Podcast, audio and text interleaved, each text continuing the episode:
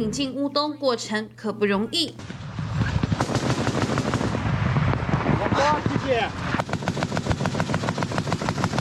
自月初夺回战略要地利曼之后，乌军总算杀进几乎遭俄全面占领的卢甘斯克。居民看到乌军，当场喜极而泣。不过，不止乌东，乌国南部也有重大突破。基辅就称，俄军在许多战场最前线直接崩溃。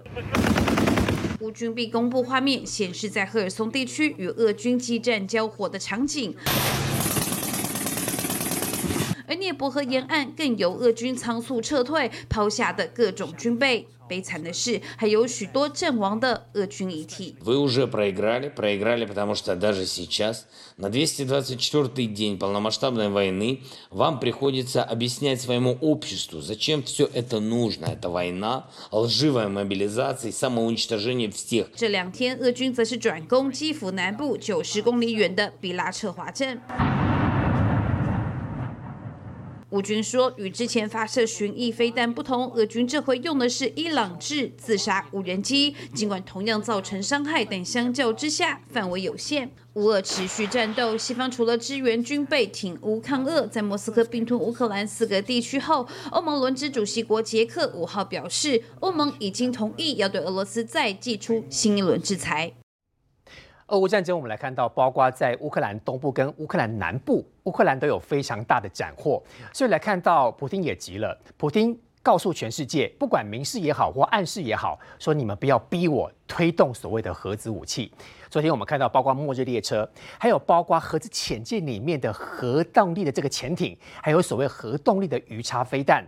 在这都显示出，普京其实他几乎快撑不住，好像只有最后这一招能够使出来。不过事实上，俄罗斯现在有很多的军备都很缺。昨天我们提到说，上百万件的这个寒冬防寒的大衣都不见了。现在传出说，连防潮垫、连睡袋什么都没有，说钢盔也不够，要拿欧多拜的这个安全帽来顶替。所以，我们来看到现在有最新的进度是，乌克兰的进度又再次的拿下某部分的领土。所以，泽伦斯基呛得很明白。泽伦斯基说：“普丁，你输定了。”我们先请青王松来告诉大家，今天有最新乌克兰挺型的进度。对，我们来看一下这个乌克兰它现在最新的这个收复的进度哈。而且，我们要跟大家讲一件事情哦，俄罗斯它这一次哦，你看到普丁为什么会这么急？是我们这几天很罕见的看到，在俄罗斯的政论节目上面都承认自己的前方吃紧、前方战线崩溃的情况，是俄罗斯的政论节目自己讲的。所以，我们来看战场实际的状况。所以，首先要看俄罗斯，一定是看乌东的战场以及乌南的战场。乌东的战场呢，最新的进度在这个地方，这里有一个叫做赫雷基夫卡的地方。那这边为什么重要呢？来，观众朋友，你看这个地方是一九姆，这个是我们九月初的时候说它收复的地方。对，这个地方是利曼，利曼地区就是我们这个礼拜在讲的利曼。大捷在乌东的这个地方，这些都在乌东的地方。那利曼这个地方呢，我们曾经在节目上告诉大家，这个在这个地区呢，俄军呃乌军采用三面包围的方式，故意在东边留一个口，然后这边就变成了一条死亡公路。这一条呢死亡公路就变成俄军在这个地方牺牲很多人，所以俄军逃到哪里去？俄军就往这几个地方逃。第一个往这个我们现在看到这个克里米纳这个地方逃，这是克里米纳。那往北一点的位置呢，你可以看到在这个地方呢，还有赫雷基夫卡。再往北还有斯瓦多夫这三个地方。那最重要是哪里？最重要是克里米纳跟斯瓦托夫这两个地方呢，尤其是斯瓦托夫，它是铁路的较主要的枢纽。只要打下这个地方，俄军在乌东的补给哦，就会变得非常的困难。这个补给很多哦，包括物资，包括军事武器都有。对，然后各位去看了，我在图上面这一条线，黄色这边是现在乌克兰它自己的领土以及它收复的领土，红色这边呢是俄罗斯的部分，中间粉红色这一块呢已经是两军开始交战了。所以各位看哦，蓝色这个呢都是乌军开始在反攻。在交战的地点，然后今天最新的消息在哪里呢？在这个地方，就是我们所提到的赫雷基夫卡这个地方。这里是乌军最新收复的地点。所以你有没有注意到一件事？乌军现在啊，因为这边有一条这个 P 六六公路，这条 P 六六公路呢，它在南北之间作为一条很重要的补给跟运兵的需求所在。所以乌军现在在做一件事，掌握 P 六六公路。所以乌军现在的炮火是沿着这一条线呢，一直往这个地方打过来。所以你有没有注意一件事？一二三四五，有五条乌克兰军队的攻击的方向都是在往东边前进的，所以现在对于俄罗斯来讲，他要守住南边的克里米纳，现在这边看起来会变成一个驳火点，北边的斯瓦托夫就是我刚刚所提到的非常重要枢火枢纽点，一旦如果输掉的话，对俄罗斯会变成大大的不利。那目前在这个地方看起来，两军呢在这里会有一个很重要的交火。好，这是乌东的部分，所以你可以看到乌克兰在乌东的部分仍然是有进展，继续往前进。那在乌南哦，这个就更夸张，赫尔松的部分哈，乌南的部分呢，告诉各位哦，乌南的变化为什么让大家觉得折舌？是因为哦，乌南是从十月三号到十月四号，才短短二十四小时的时间，突然有了重大战场上的变化，而且这个重大战场上的变化呢，有一个关键是。俄罗斯的军方哦，竟然说我们在这个地方会撤退的原因，是因为乌克兰哦有这个坦克的优势啦。什么意思？这句话大家听了一整个惊呆了。这个等一下问纪文哥就知道了。讲到坦克优势，通常指的是俄罗斯啊，怎么是乌克兰呢？借口好所以讲到，所以俄罗斯去提说乌克兰有坦克优势呢，这是一件很奇怪的事情。嗯，但也不奇怪，为什么呢？来给大家看一下，因为输了。我们给大家看一下啊，这个是在赫尔松的图哦。赫尔松的图的部分呢，你可以看到这蓝色这一大块在赫尔松东北方蓝色的部分，都是乌军收复的部分。乌克兰大军收复了赫尔松州的东北方，同时一直在往西南边继续进攻当中。然后各位，我为什么给你看这张图？这张图的重要性是呢，现在乌军已经逼近到这个地方了。这个地方就是这里图上的这个叫做杜查尼这个位置，这里是杜查尼，这里是赫尔松市哦，因为这大的是赫尔松州，这是赫尔松市。然后呢，你有没有注意到一件事？沿河啊，第聂伯河这周边呢，基本上呢，桥被乌军打断了。然后呢，乌军呢要让俄罗斯的士兵没有办法把补给运到赫尔松市来，怎么做？他在杜查尼市这个地方放置了许多的海马式多管式火箭，而这周边包括新卡霍夫卡一带都在它的射程范围内，包括这后方一个叫查普林卡，这是俄军的后方，这些都在它射程范围内。那所以，我请问大家一件事，都在海马式多管式火箭射程范围之内，请问你补给要怎么运到赫尔松市去？你只要有补，我就打。对你只要补，我就打啊！你有任何的军火或者是粮食的补给要运过去，我就打。要开打。所以各位。这就是开打的前戏，因为赫尔松市呢，现在俄罗斯军队遇到几个状况：粮食缺、军火缺、冬季的衣服也缺啊，物资都没有了，物资缺。所以呢，对于赫尔松市的俄罗斯军队来讲呢，哎，各位这边有两万五千名，几乎大部分都是俄罗斯的精锐部队。嗯。而且这边有俄罗斯过去引以为豪的伞兵部队 VDV 也在这个地方，所以等于这边的部队面对到无粮无军火的状况，然后又无冬季过冬，所以请问一下，这边一旦开打起来，你认为他的状况，他有办法应付得了乌军吗？这是一个大问号哦。所以等于说，在乌克兰在赫尔松战场上面，他也取得了极大的进展。然后在这边呢，我们觉得啊，在这里面呢，其实对俄罗斯来讲，最大的挑战是什么？最大的挑战就是在于我们刚刚所讲的，请问啊，接下去要冬天了呢？冬天寒冷寒冬，在乌克兰这边是天寒地冻的。请问俄军的冬装有准备好吗？上百万的防寒大衣就不见了。一百五十万套的防寒大衣哦，而且讲这件事情的是谁？讲这件事情是一个退役将领，现任俄罗斯杜马的国会议员。听说他在卖掉了。他在质询的时候质询说，为什么有一百五十万套不见了？这讲的不是任何的西方媒体，是俄罗斯自己的国会议员哦。所以这一百五十万套的冬装到哪里去？这对俄罗斯大兵来讲很伤哦。然后各位再看这个图，这个是什么呢？这个是普京穿着大衣、穿着军中的这个冬装的样子，看起来很暖很厚嘛。可是问题在什么地方？问题在于说，对俄罗斯的这些大兵来讲，请问，哎，这些冬装去哪里了？这是第一个问题。第二个问题，你知道俄罗斯现在不是号称要动员三十万的后备部队吗？那动员二十三十万的后备部队，你知道他的状况是哦，本来说只要找有军事经验的，后来呢？这个身体有长有这个障碍不方便的，也把他抓过来当兵；年纪大的也抓来当兵。然后呢，这个有一些在路上遇到的呢，也抓来当兵。在这个情况之下，你抓来的兵员素质不一嘛？而最糟糕的是什么？各位。你有想过，在台湾如果当兵叫你所有的从钢盔、防弹背心到连你要用的漱口杯都要自己买，你觉得在台湾的军中有可能发生吗？可以不要当吗？不可能嘛！但是在俄罗斯真的发生了，而且文瑶，你如果是在俄罗斯的话，你还真的没办法拒绝当兵。为什么？因为我是义务役男将嘛。呃，因为你就是那种刚好符合哈，就是要被抓走去当兵的，送到前线去的，还算还都很正常就对了。对，然后所以你可以看这一张，这一张就是呢，这个俄罗斯被动员到他要准备要去前线的。他们所拿到这一张是干嘛？物资清单，意思就是说呢，请你要来前线打仗之前，把上面一二三四五，请你先买好，自己先准备好。是，那这俄俄文大家一定看的不是很懂嘛，所以呢，这边已经有网友哈把它翻成中文了。你看，六十公升的背包，十八公升的背包，背包自己睡袋买，睡袋自己买，睡袋自备，战术背心自备，泡沫垫自备，迷彩然后迷彩服自备，靴子自备，保暖内衣自备，袜子内自备。内裤也自备，小刀或多门的工具也自备。哎、哦我请问你，这么多东西，你叫这些士兵通通都要自备？我请问你，准备啊，对这些士兵来讲啊。最大的问题在于说，如果能够自己准备哈，那也就算了。可是你要想说，俄罗斯有很多地方，这次动员到的地区是低所得的地方，是偏远地区的地方，他没有那个钱自备，那怎么办呢？啊，结果俄罗斯境内呢，现在出现了一个借贷的管道，什么借贷广告呢？这个借贷广告哈，打在俄罗斯的电视上面，还有贴纸条在路边的。你看，这个借贷广告长这样。这个借贷广告上面这几句话是什么意思呢？这几句话的意思就是说，这个广告哈，就是一句话讲完，它就是一小时战争贷款。什么叫一小时战争贷款？就是以上刚刚我们清单上所列出来的东西，它所需要的钱呢，让你一小时内就可以贷款贷得到。那需不需要抵押品？不需要抵押品哦，免抵押、免担保。然后这边就有几句话告诉你，就是说告诉你，填表格只要五分钟，核贷只要二十九分钟，一小时内可以拿到钱。有钱还是自己买就对了。对，有钱，但是你要自己买。东西好买吗？哎，东西呢，现在最大的争议是在于说，东西有好买是要透过他们网络上买，而网络上有很多是贪官自己从军中磕下来了之后的地方，扣下来，然后到网络上去卖，所以呢，价格被哄抬得很高。听说光保暖袋，哈，光是睡袋的价格就哄抬了两三倍以上。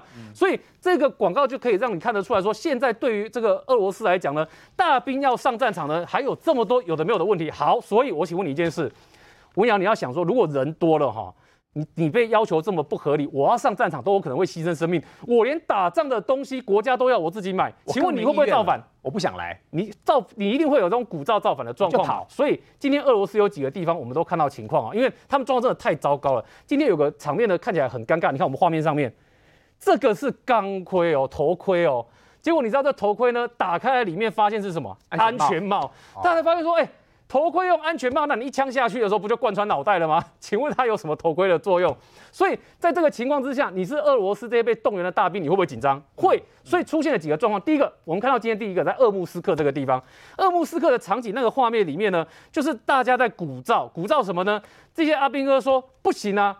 你国家要我买这么多东西，耶，我没有钱啊，所以他们要求说，你要我送到最前线之前呢，你必须要把哦，你看就这个画面，他们在鼓噪，就是说你要送我上前线之前，钱先给我啦，啊。你钱先给我，然后我才有办法去买这一些装备，买了装备之后，我上战场才合理嘛，哪有道理说你要我上战场，然后装备不给我？所以你看这个画面里面，大家都在鼓噪动员，这个地方在俄罗斯的鄂木斯克这个地方，结果呢，你以为这边闹很凶了，不在。另外一个别尔哥罗德，这个是一个跟乌克兰交界的俄罗斯的城市。别尔哥罗德这个地方呢，闹更凶啊！为什么闹更凶？别尔哥罗德这边呢，第一个它是不是跟乌克兰交界？第二个，他也是说，哎、我们这个东西不足，然后又有问题，甚至呢天气冷，冬装也没准备好。就你知道，在别尔哥罗德抗议的画面里面，那些鼓噪的这些被动员的军人，连温度计都拿出来啊！他连温度计都拿出来，告诉你说现在天气很冷呢、结果文鸟我查了一下，现在别尔哥罗德温度是几度？度大概是七度到十三度左右很。冷了哦。换言之，很冷，对不对？但你进到乌克兰战场去之后，会变得更冷。所以你看这下面上面的画面，这画面就是在别尔哥罗德这里呢，许多的这个被动员的士兵，他在鼓噪的画面。所以这就是一个大问题了。什么大问题呢？你没有给足相关的设备，你也没有给足相关的军饷，对于他们来讲，要动员，这时候会有不甘心。而且别尔哥罗德还有个连带的副作用，你知道是什么副作用吗？我们这几天一直在讲说，有可能会发生潜舰要试射核武器的地方，对，临近别尔哥罗德没有很远，所以有人开玩笑在这边的士兵讲说什么呢？我上战场有生命的风险，可是你不能连我到回到家啊，搞不好我家也爆掉了吧？这连有家都归不得啊！所以等于说，对别尔哥罗德这这边的居民跟士兵来讲呢，现在俄罗斯普丁的动作对他们来说风险都是很高的。可是各位要看一件事哦，俄罗斯现在上战场是这些部队，对不对？你知道乌克兰上战场是哪些人吗？之前有一万五千人，欧盟帮北约帮这个乌克兰训练出来的新兵哦，训练完了可以投入战场。现在最新的欧盟的援助计划答应要帮帮乌克兰训练两万大军，让他投入战场。为什么？因为他们说在战场上怕有这个中低阶的指挥官牺牲了之后，缺少有经验的人指挥这个部队，所以呢，他要帮他做这个训练。可是反过来呢？俄罗斯现在牺牲这么多，你补上去的都是没有经验的新兵，那在战场上面，请问俄罗斯接下去要跟乌克兰怎么继续打仗呢？俄罗斯现在温度大概是七到十度左右，一直有谣传说，其实补丁在等等一个时机，他要让整个俄罗斯天寒地冻之后呢，连所有的水都结冰之后，他就要推出他非常厉害的地面部队。这个地面部队，纪文哥我们都知道，其实俄罗斯是很厉害的。正如刚才新华有特别提到说，他怎么可以南部的赫尔松失守，还去怪说乌克兰的什么地面部队太强？我懂了，应该是有很多俄罗斯的战车或地面部队的装备被。乌克兰拿走了，所以他们用这种所谓的借口来回击为什么这次吃瘪的下场。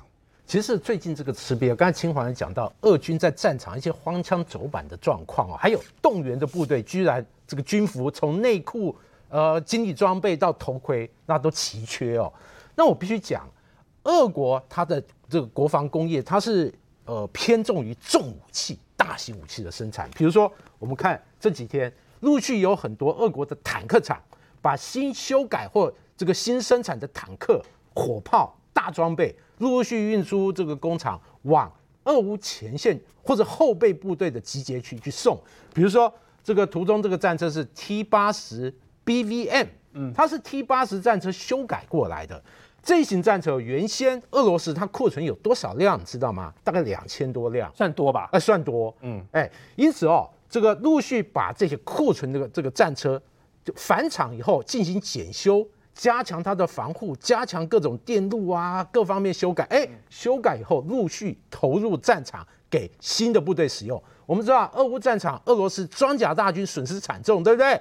因此。他近期所以开足了马力，把这些战车、火炮等等大幅生产。除了这个 T 八十以外，这个图中这个就是 T 七十二改良，另外一款战车。哎，T 七十二这个这个 B 三，哎，就是新的 T 七十二。另外还有像 T 九十这一类的装备。我必须说，在俄乌战场损失这些装甲车。俄国它这么多战车工厂或修理厂，其实它的这个复原速度很快。最重要就是前苏联解体以后哦，它的库存的战车大概有好几万辆，所以还有很多可以消耗。对，而且它这些就是储备为战备物资，未来要打仗用的，因此陆续起风，加上这个普京之前下令全国总这个部分动员，还有让军火工厂加足马力生产，因此这些装备我认为是。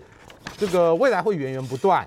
当然，除了坦克以外，还有像这种火炮，哦这个他们很多。对，特别是哦，文瑶有没有记记得哦近期俄罗斯国防部公布的这种俄乌战场的画面？通常出现最多的就是这种冰雹多管火箭，哇，火箭弹齐射，外宣是他们多厉害。对，这种壮观的场面，哎，里面出现最多就是个冰雹，但这个哦。途中这个不是冰雹，是冰雹的修改型，叫做旋风机。嗯，它使用和冰雹一样的载台、一样口径的火箭弹，但它整个火控系统大幅自动化，也就是整个系统更为聪明，反应更快，而且它的这个整个命中精准度也提高。那除了这个旧以外，像这个图中是这个所谓的旋风 S，它是目前俄罗斯所以提出这个多管火箭更新的杀器。比如它的射程从原来的七十公里增加到一百二，而且号称有导引，因此哦，俄罗斯宣称啊，我这个比你这个美国的海马斯更厉害。但是哦，这些武器哦，其实我认为源源不断进入战场，但俄军的一个重大的短板可能就凸显出来，什么短板？就是人不够，人不够。对，俄乌战场目前的状况就是人不够所造成。急需要征兵嘛？对，是说要一百万，但是上更征不来，只征到二三十万。是，可是他冒跑人越来越多。他之前宣称哦，我们大概要征三十万左右。哎，那目前俄乌战场理论上来讲，我我预估大概他总地面部队的人数大概十五万以下。为什么呢？我为大家算一下啊，开战之初，他特别军事行动大概十五万人进入。然后陆续有车臣部队，有卢甘斯克、顿涅茨克民兵陆陆续续加入，但撇除了这个战损，包括阵亡、被俘、逃跑、失能，大概五万人啦。哎，原始目前大概还剩下大概五十五万人左右。但目前俄罗斯占领的乌克兰领土有多大呢？您知道吗？我们都知道，整个乌克兰的这个领土大概是台湾的十六倍。那之前俄罗斯占领大概。这百分之二十，哎，也就是大概这个呃台湾这个土地的在四倍左右。之前被乌克兰收复了一万平方公里，因此哦，保守估计像这个乌东、乌南等等所有领土加起来，大概是台湾的二点五到三倍之间。试想，你十五万人要驻守那么大的土地，真的他的兵不够。而且过去我们发现，乌克兰已经多次这个动员，包括现役部队数量增加，后备部队也增加，还有北约军援这种。这个呃，可能技术能力更强、更专业的部队陆续投入，这就是为什么近期哦，俄乌战场俄罗斯丢盔弃甲，因为乌军人数增加、训练更好，还有北约军援的武器那节节进逼。嗯，那俄军呢人数不够，士气又差，而且动员的部队没有上来，也因此哦，这就是为什么大家就特别注意到。这个俄国下令局部动员以后，他动员三十万，而且之前接住了他所谓的胜利方程式，也就三阶段逐步征兵到俄乌战场。比如说，第一阶段一个月内五万精良，然后是这个训练有素、配备精良的部队投入俄乌战场。接下来可能六十天内十万人，九十天内可能这个十五万人陆陆续续加入。但是哦。刚才青黄就点出一个问题了，我这些坦克、火炮、这些弹药，我俄国工厂源源不断，但你这些小精理装备，从衣服、军靴、头盔等等，哎，这个俄罗这个不是俄罗斯军火工厂的强项，它可能要从国外大量采购，它的强项在重武器，对，再加上它有所谓的，我们大家知道就贪腐问题嘛，你这些所需的装备能不能供应未来？五万、十万或十五万这些人员所需，这个就存在一个大问题。因此哦，未来我们除了注意俄军的动员以外，我们还注意他这些训练有素、训练完以后的这些人员能不能获得齐全完整的装备？应该好像缺很多。对我认为这个可能是这个普京虽然老神在在，但这些细节部分，我认为他疏忽了。这次的战争，美国的官员说，很明显就是不能够让俄罗斯的普丁动用核武，因为如果动用核武的话，会让中国有借口要进行对台湾的攻击。所以，我们来看到，现在美国其实也很清楚，普京用核武可能会发生类似的事情。美国现在在关岛做很多的演练，甚至很明白用关岛来钳制，包括东北亚的局势，包括台海的局势，包括第一岛链的情势。很希望在关岛设立非常重大的弹药库。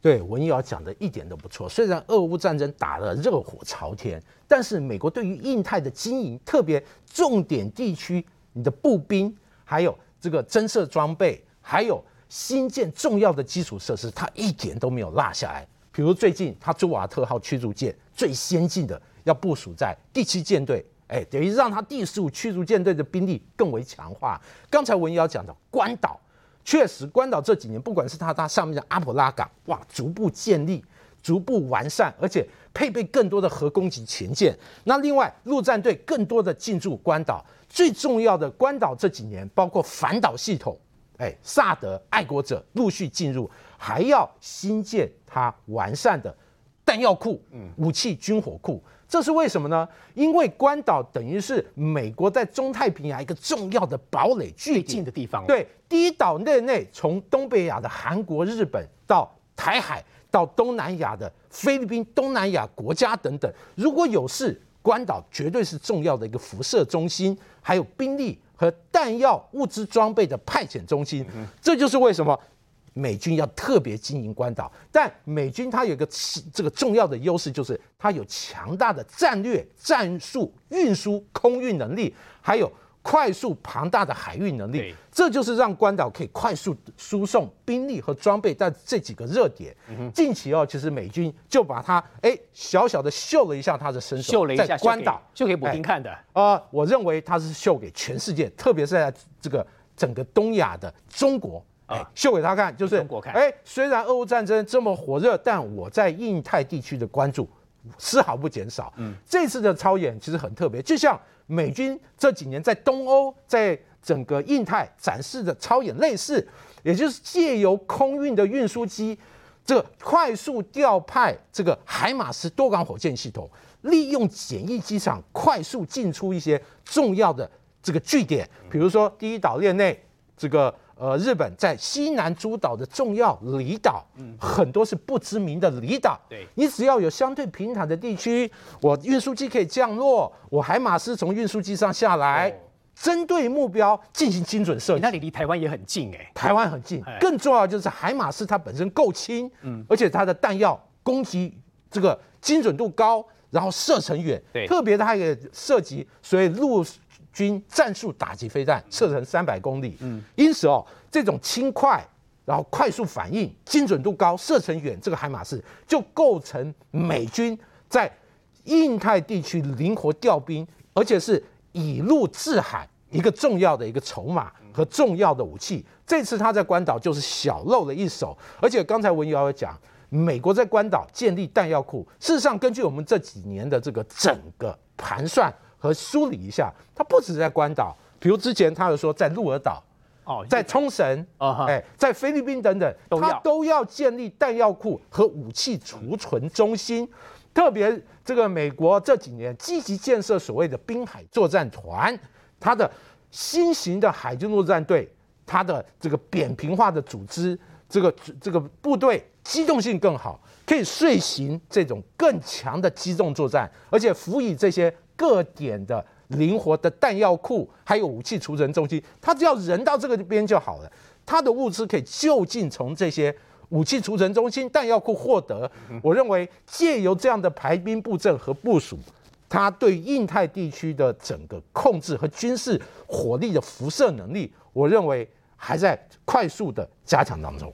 资策会的官员到立法院来备询，资策会的官员很明白的提到说，针对于高虹安的论文的八成跟资策会报告一模一样，引用比例不当，出国念书念学位没有报备，已经违背职场伦理。明玉姐，说实话哦，资策会今天这样的一个言论，在立法院当中它是要负全责的。是不过这个重点实在太重点了。是第一个八成雷同，第二个完全没有报备。资策会在台湾是一个多么重要的单位，高虹安根本让资策会当冤大头背黑锅吧。没有错哈，那我先来讲一下哈，就是资策会的执行长昨天在立法院被询的时候哈，这个这个立委就问他嘛，那他真的就证实了这件事情了哈。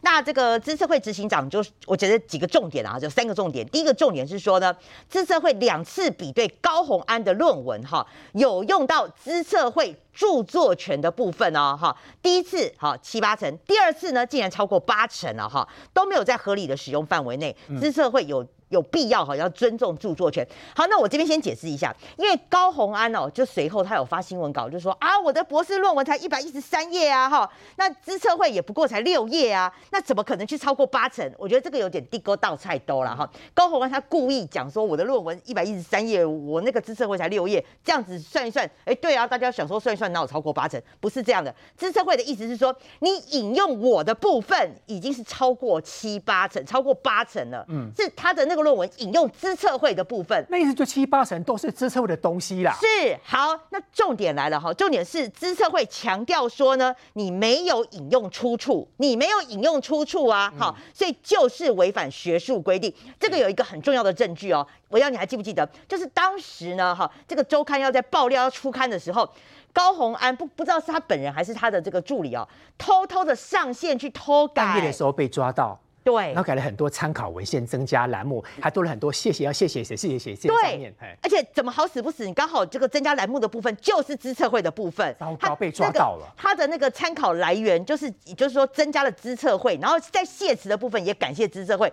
那你这个就是心虚啊，这个就是抓到了一个证他本来据。就知道这个一定会被抓到，对所以半夜赶快去补，是不是他本人目前不可考？对，所以你看，你偷偷去做这个动作，这不就此地无银三百两，不就更加深了？如果你没有做这些心去，你为什么要去做偷改的动作呢？对不对？这是第一个哈。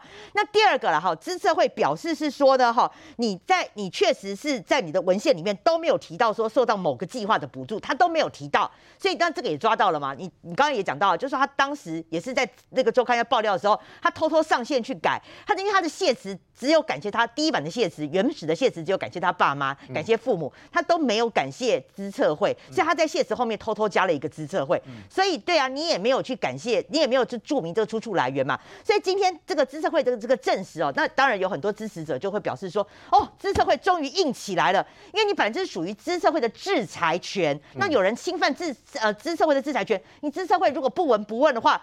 哇，那不是把人家当瘦嘎吗？对不对？所以这个那每个人以后都可以比照办理啊。所以资社会是本来就是对的啊。所以资社会现在给高鸿安三个处理方式嘛。第一个，好，你来说明；第二个，他们也要发文向新兴纳提大学的校方说明比对的结果。这边也要补充解释一下，新兴纳提当时高鸿安出示的是说新兴纳提哈那边是说现在没有具体的检举。当时新兴纳提大学大高鸿安还讲说哦，新兴大学证实我没有抄袭，不是的。新听纳提大学那时候只有说我们没有收到具体的检举，所以我们没有办法做后续的处理。现在有啦，资策会要要这个请新兴纳提说明比对的结果，人家提提出具体的检举了嘛？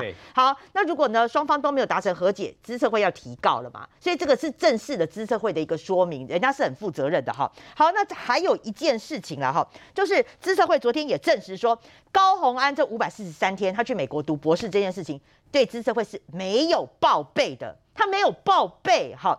那高鸿安呢？他昨天呢又拿出了一个资料，说我有啊，我有报备啊，哈。那他报备是拿什么呢？是他当时哦得了一个叫做。国家产业创新奖的一个创新精英哦，他有照片为证，没错，当时是那个陈建仁副总统哈颁奖给高鸿安没有错。那当时呢，这个推荐的理由是什么？是说哦，我在这个资社会的时候呢，主动争取哦这个人才补助方案，前往美国新兴那提呢去读这个博士学位哈，这个也是他得奖的一个理由。所以他拿说，你看。我这个推荐的理由，这个我有把我去读书进修博士的理由写上去，所以推荐人家推荐我，所以我得奖啊，而且还承建人给我的奖啊。好，那高红安，你乍听之下是有道理的，对不对？那但是我要跟你讲，通常这种得奖的哈推荐理由啊。都是推荐人赶紧下来啦，对呀，都推荐人赶紧下。譬如说像我们那时候出国留学，我们的推荐函，因为老师根本就没有时间去帮你写什么英英文推荐函，都是你写好然后去给老师签名，老师看一看觉得没有什么问题，然后就帮你签签。通常大部分不会去阻拦，因为已经要呃希望你来，就是说已经呃要要求邀请你来得奖参奖这件事情，通常推荐理由都是推荐人自己写的。他这个也是扯谎啊。在资策会说你完全没有报备之后，他竟然胆敢又拿出这样的文件来说我有报备，而且这个文件是在二零一六年的时候，他去申请念美国辛辛那提大学，他去念书是二零一二年的时候，对拿二零一六年的文件去证明二零一二年我有报备，你不觉得这是一件莫名其妙的事情吗？对，而且最主要这个没有官印了，哈，这个没有官方的官印，所以你现在随便拿一个推荐的理由，哈，而且我跟就是你就这样叫大家相信，你就要相信吗？对不对？那我自己也可以编一个跨越时空的报备。好，那再来一个最重要的了，哈，就是说高鸿安，如果你要证实你自己有报备，你最简单的的事情就是去跟资策会调资料嘛，因为你自己也是立委啊，你一天到晚指责民进党团去资策会什么调资料手伸进去，你自己也是立委，你不是也是可以调资料吗？如果当时你要证明说资策会我有报备，读书是你们核准的，你就去。去申请资策会给你的一个资料，申请文件比你这个什么来的，再去引用旁旁边的，再来间接证实你有报备，这个真太离谱了。你不就请资策会就好了吗？所以你这是不是就证明说你根本就没有报备，没有这个报备的文件，所以你根本申请不到？我最后要讲的是说了哈，他今天还有一个被骂翻的是说他自己自比翁启慧了，因为翁启慧最近虽然没有得奖，但是大家也是觉得说非常非常厉害哈，就是竟然就是说已经被诺贝尔本来是那个化学奖的哈一个一个荣耀。他说，翁启慧当时也是受到中研院的栽培，出国去留学哦，那今天才会造就一个这种就是可以为国争光的人才。他自比翁启慧，自己跟翁启慧对，因为翁启慧是受到中研院的栽培跟补助，也是赴美国去留学嘛，所以他自比。但是大家笑死了，因为呢马上就被打脸。翁启慧呢，当年他是受到中研院的栽培，没错。可是当时人家翁启慧去美国读书的时候，人家是留职留薪。哦，那。高红安，你今天房子卖掉，对，后来这个后来这个翁启慧他自己的钱，翁启慧因为他当时要留在美国嘛，对不对？所以他当时就卖掉了房子，去赔了中研院四年的薪水，人家是赔钱给中研院的。那这翁启慧当你是留职留薪哦，去攻读学位哦。就高红安，你今天在资社会你是全职全薪，而且还那 A 了纳税人的钱，你这个字比翁启慧，我觉得真的是也是地沟倒菜中，我觉得他怎么比得下去啊？策略长，另外还有，我们知道资策会其实对于所谓的智慧财产权是非常非常在意的。资策会对于台湾跟国际之间一些科技的合作啦、人才的培养，其实花了很多的钱。其实国家很愿意花钱栽培这样的不一定要比他了哈，比就是栽培这样的人才。但是问题是，我花了钱培养你之后，你好歹回馈我们台湾政府、台湾社会吧。现在看来，资策会真的被害得很惨。资策会到今年已经四十三年，一九七九年成立的。当时成立这个行政法人的目的，就是希望他的人才的聘用啊，不要被公务人员的这些条件给绑住，所以他的薪水比较弹性啊。那资策会这三四十年来做什么事呢？他们大部分都接受政府的委托啊，比如说经济部想要了解工业四点零，交通部想要研究五 G 哦，哦，那包括农委会啊，包括各式的中央部会。以及各个大学想要管理它的资料库，嗯，很多都会委托资策，难度很高的了哈。那资策会呢，最近的像它的组织的这个调整，其实从它的名称大家都可以看得很清楚哦。他在做很多数位的这样的一个教育跟科技的研发，做产业的情报里头有一个就叫科技法律研究所，这个是最注重智慧财产权的。嗯我为什么讲资策会非常重视智慧财产权呢？我也曾经呃部分的研究计划跟资策会有合作，资策会跟我们合作的时候啊，签了一个顾问约的时候啊，里面特别强调，我们跟他之间所讨论的事情、所落实的文字啊，全部都是资策会的，归资策会资产。我们不能够说我们跟他合作写出来的文字，我自己拿去发表，那个全部都是资策会的。那资策会接受别的公家机关的委托啊，譬如说交通部委托他，这整个智慧财产权。不只是支策会的，还是交通部的。那当然，这支策会里头可能有一个研究人员叫做高鸿安。那高鸿安呢，他就拿了这一种研究计划的第一哦，他拿这个研究计划的经费，对钱钱出国去了。他拿了这个计划的全新，这个研究人员的全新交通费、生活费，还有既有的资料到美国去了。对，然后呢，他人出国。他每次出国比较大长时间出国了，有一百多天了。请问这个时候要交给委托单位的这一本报告是谁在写？就是国内资策会的同事交一广州的下来啦。哦，就是大家拢就会做这个计划，嗯咱三四个就会做这个计划。结果你高鸿安走去美国，报告拢安尼写，好写了，你搁甲阮写的报告改做英语的，交互你的指导教授。用这样的一个模式啊，用这样的一个模式哦，他现在说我出国，哎，我出国没有报备，你们也都没讲哎。那如果我没报备，我怎么出国？那你跟高永安讲说，那你拿出你当时出国有报备的文件。嗯，我告诉你，高永安会回答你。他怎么说？他一定会回答你说，说我有，当时。有有有要报备的文件吗？哦，是你们允许我出国的，装傻，你们还给我全新呢。我没有看过一个表格要报备啊，而且你们都知道我出国啊，而且你们都知道我去写博士论文，什么时候有规定我要去填一个表格，叫做我要出国写博士论文的报备，不断的玩这种文字游戏，哎，他在他在跟郭台铭的那本书里头，也都是这种很隐晦的字眼，好像对。又好像不对，然后呢，你你要怪他的时候，那个时候阿丽亚没讲啊，你又没讲，先说了先赢的我告诉你哦，现在资策会整个必须赔偿进去的关键是什么？嗯，资策会在国际上啊，是代表台湾很重要的一个行政法人。嗯，因为台湾现在要跟国际接轨，很多的这个新的科技。新的知识，譬如说我们现在手机用到五点零，要研究六点零，那可能就要找工研院、找资策会。我们很多新的，比如研究元宇宙，这个资策会好几年前就在研究元宇宙。那这一种题目，资策会都跟国际在接轨。资策会一千多个员工，将近两千位硕博士，每个人都很优秀。这一群人现在要跟高文安绑在一起。高鸿安做了一件最不在乎智慧财产权的事情，而智慧财产权正是资策会最重要的财产。资策会现在一千多个员工都在看资策会怎么处理这个事情。现在高鸿安的这个行为完全踩了资策会的红线，我建议资策会全面清查高鸿安任职资策会的时间，所有出国的记录，所有发表的文章，所有参与的研究计划，应该更多。他到底拿了多少这样的资源的成果，去成就了他自己在学术界，或者是在他的这个论文，或者是他后来进到红海这个过程，一定要清查清楚。刚策略讲说心机重，哎，的确，金王兄，高虹安的心机出现在很多事情。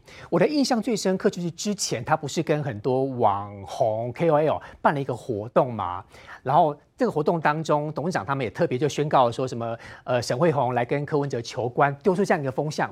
那个场合看得出来，其实是他希望创造自己网络的声量。对，后来也被林根人踢爆说，其实那整个活动。真正到背后策动这个活动的是高鸿安本人，因为他选市长，但要创造自己更多的声量。到底是不是他本人？其实我们从事发的过程里面就可以看得出来。那刚刚文瑶有提到三个字叫心机重，我觉得啦，心机重哦，用在好的事情叫做有智慧，用在不好的事情就叫心机重。那到底是有智慧还是心机重呢？我们看一下他最近哦最快速的三个切割的动作。什么叫最快速三个切割的动作呢？事情大概都在十月四号的时候，这三件事情呢让高鸿安都不得不切割、切割再切割。是怎么样的切割、切割再切割呢？来，第一个事情是什么？是关于他们民众党的。一位要选竹北市市长的候选人叫做林冠年，那他发生酒驾的事情，那发生酒驾的这事情的时候呢，当然民众党呢开除他党籍呢刚刚好而已，但等等，刚刚好而已这几个字，其实我要打个问号，为什么？你知道事发在什么时候？他被发现酒驾的时候是今年八月三十号的凌晨四点半的时候，他从新浦开往竹北的路上呢，那当时他辩称自己是疲劳驾驶，但事发的时候就是在八月三十号的时候，结果你知道为什么后来民众党去处理他吗？民众党处理他是因为周刊爆料四个字，周刊爆料，周刊爆料完他才去处理他。可是你去想想看，现在已经是多久时间？周刊爆料的时间已经是十月的时间了，八月的事情十月才处理，难道过程里面你们民众党都没有人知道吗？这其实是一个很大的问号嘛，因为他跟高安同样都是在新竹县市一带嘛，新竹县市的党部，哎，一个是执行长，然后一个负责这个党部，你说完全都不知道，这个大家觉得不可思议嘛，所以才会有人说，哎，你这个切割的也太快了吧？那当然，民众党说没有，我们是自己主动发现的，然后所以呢才去开除他党籍的。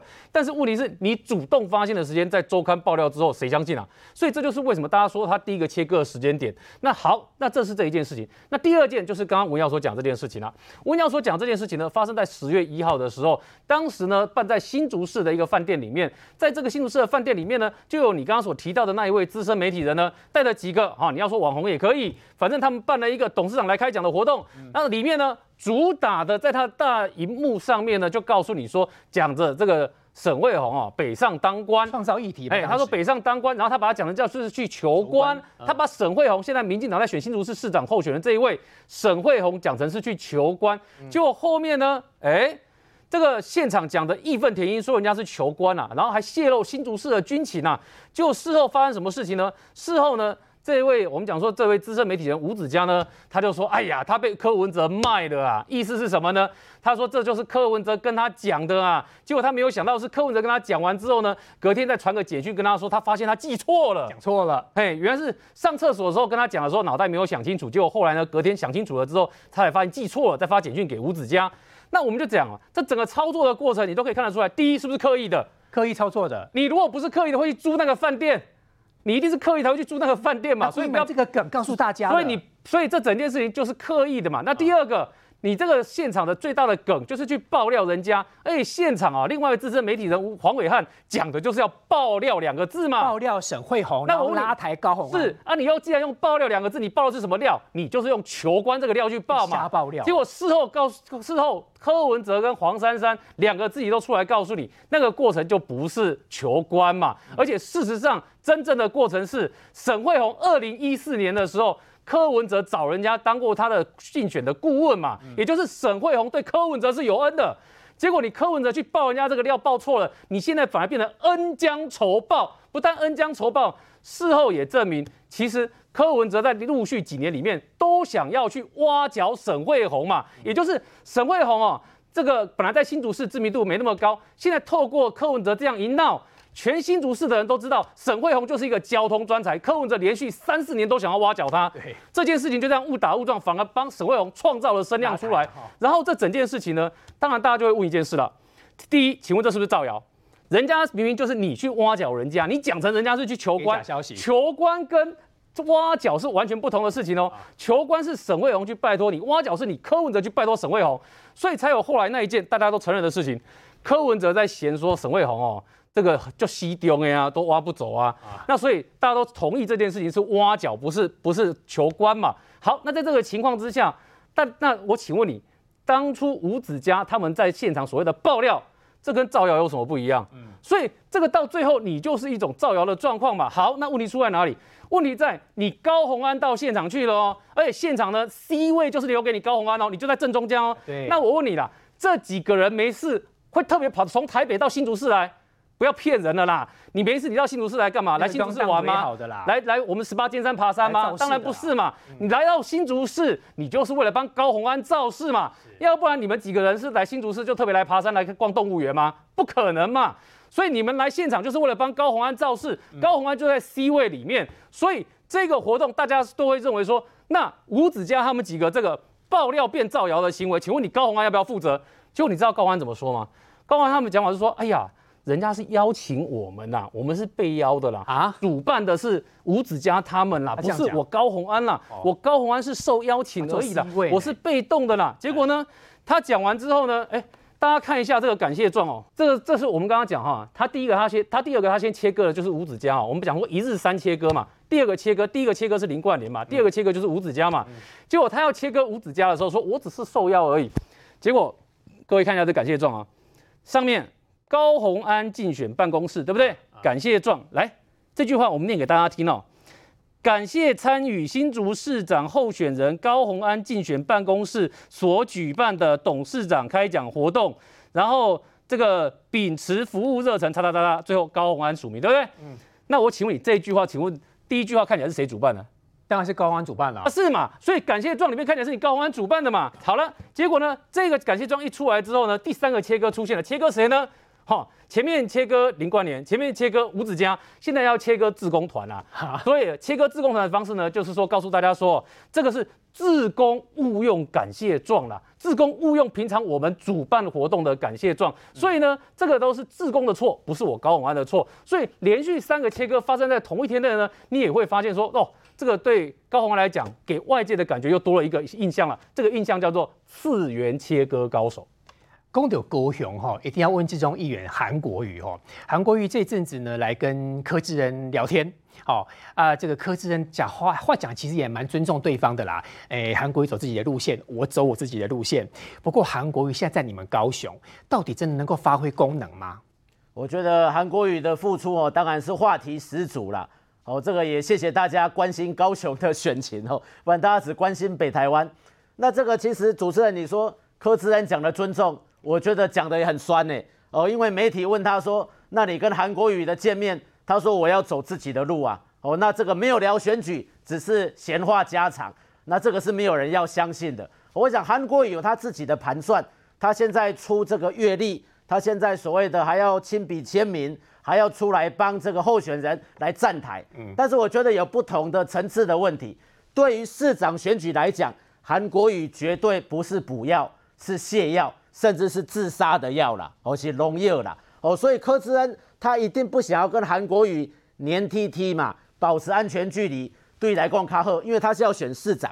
如果让市民的这种痛苦的回忆，那些九十几万罢免韩国瑜的市民，那对于柯志恩就先否定的话，那柯志恩还选什么？哦，当然目前离陈其迈市长有一段差距，但是他也想要急起直追啊，所以对选市长的。韩国瑜绝对是一个负数嘛，但是对于选议员的，我不否认说韩国还是有他的始终的支持者，他的韩粉票。